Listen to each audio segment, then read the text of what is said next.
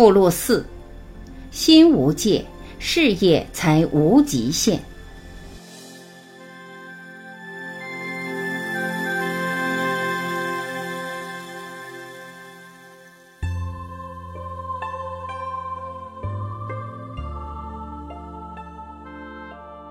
我认识作者看似十分偶然。二零一三年夏天的一个晚上，我到一个京城文化小院跟主人聊天。庭院深深，只有我和主人两个人在聊国学。突然门口进来一个人，主人介绍说这是作者。我抬眼望去，第一印象是这个人好高啊。我与作者首次合作是在一次全国性的心理学大会上，给来自全国的心理咨询师讲课。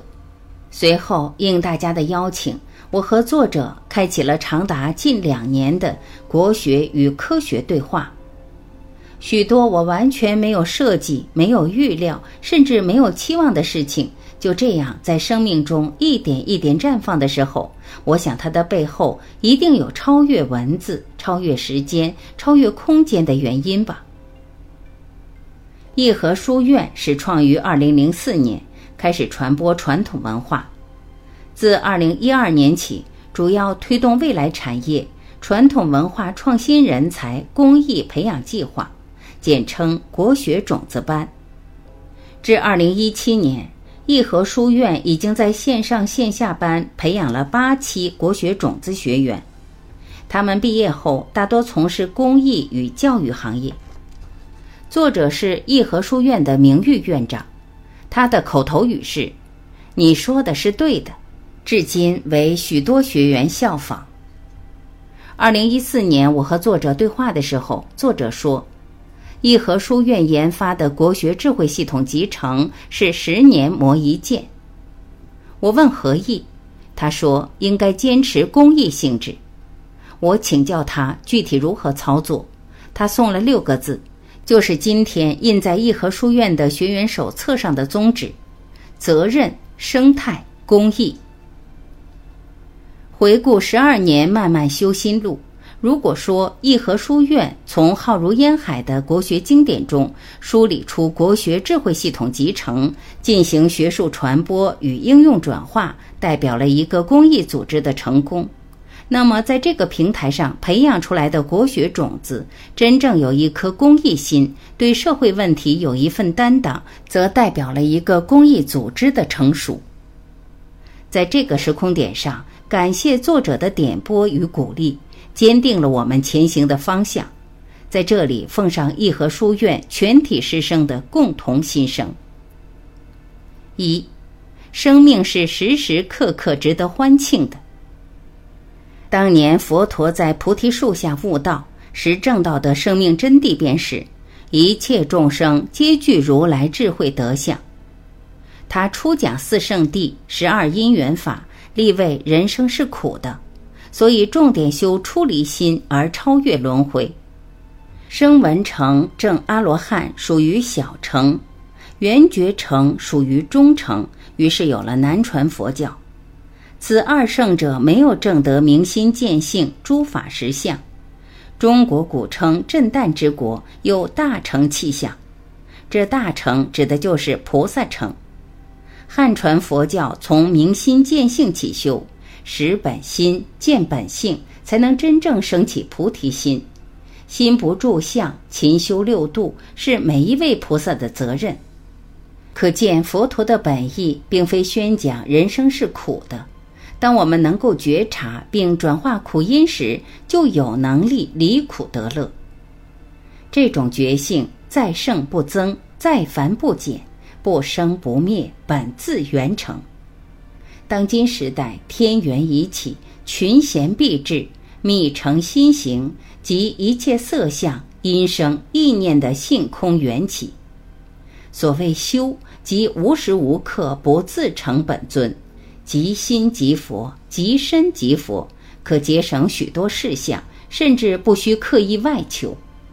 我们无比珍惜，共同迎接这一时刻。生命是时时刻刻值得欢庆的。我们愿意成为快乐的源头，让一切生命在觉性中绽放吧。二，无条件的陪伴成长。有人认为，以传播传统文化的形式陪伴每一个小伙伴的生命成长是很难达到无条件的。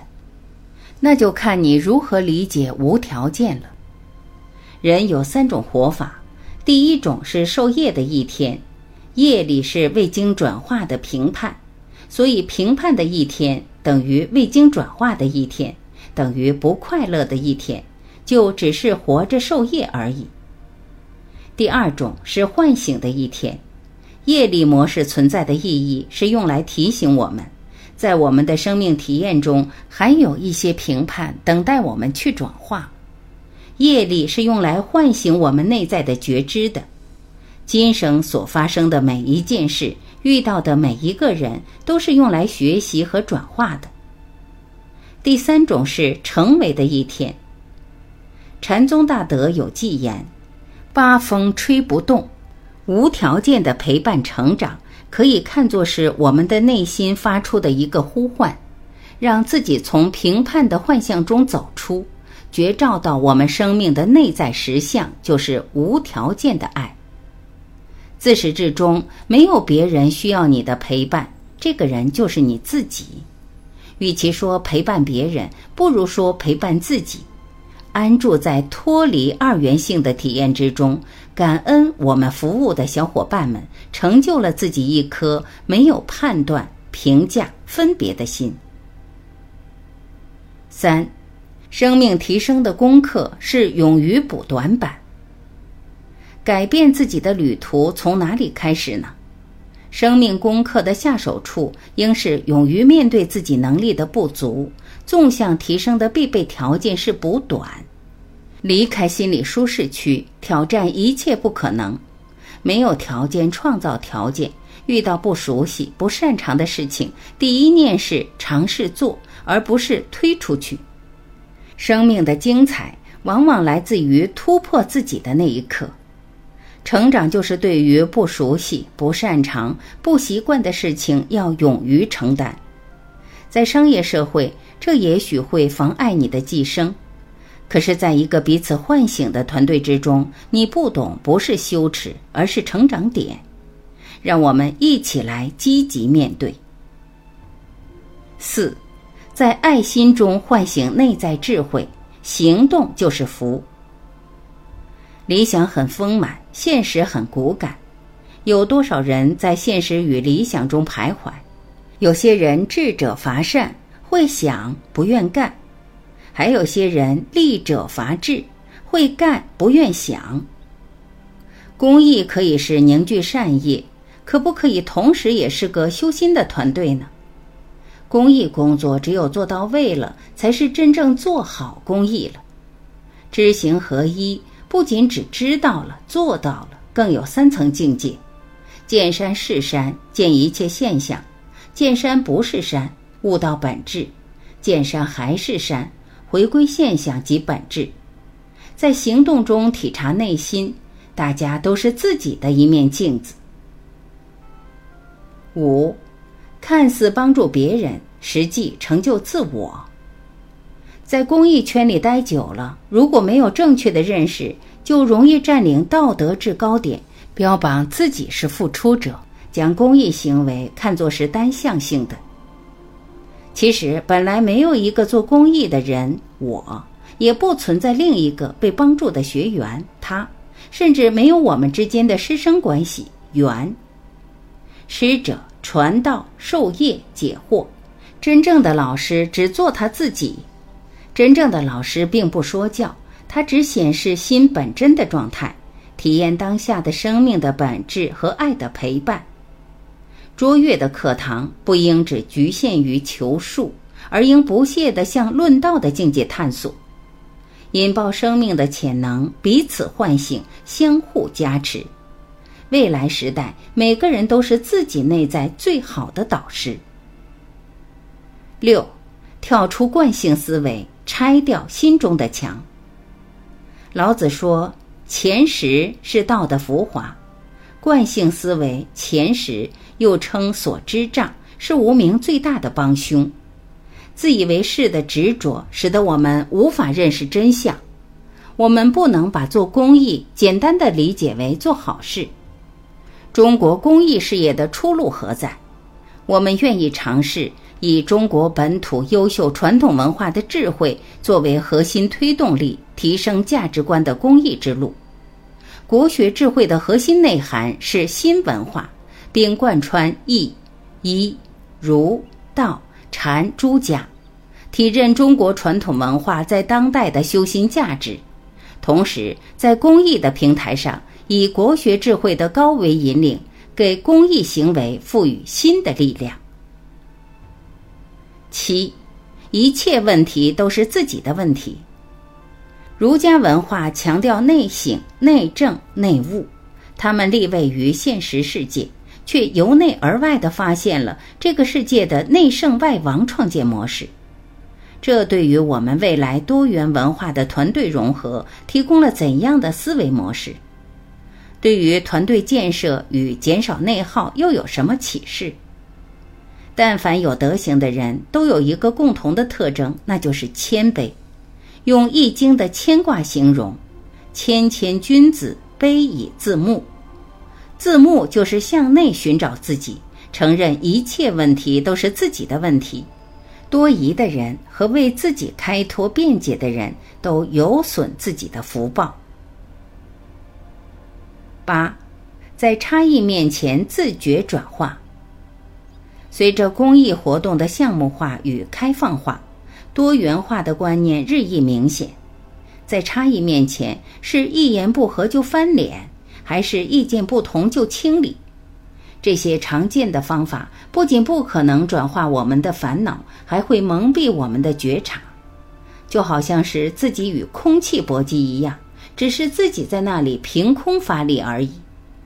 仔细向内觉察，会发现情绪是可以转化的，愤怒的能量也可以转化为慈悲。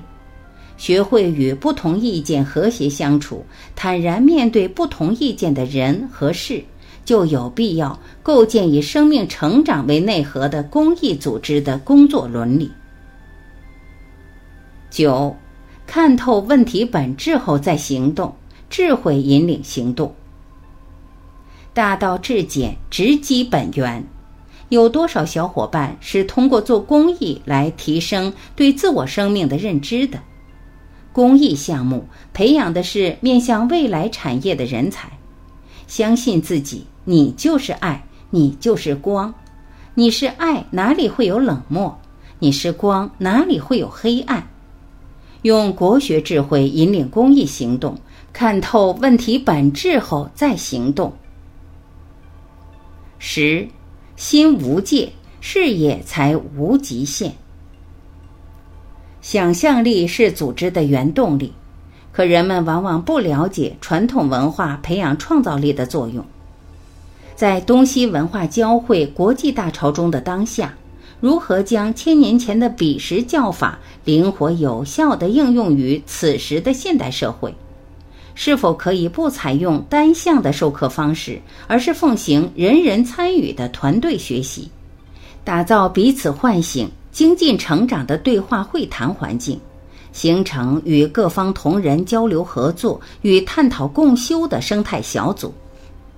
公益的特点应该是用想象力带来影响力，以持续的创造力来验证我们的觉性圆满。这正是高维智慧的价值呈现。预祝作者的新书为大家带来一股清流，身心受益，并祝所有有缘见到此书的小伙伴们健康、快乐、智慧。世事变幻。唯爱长存。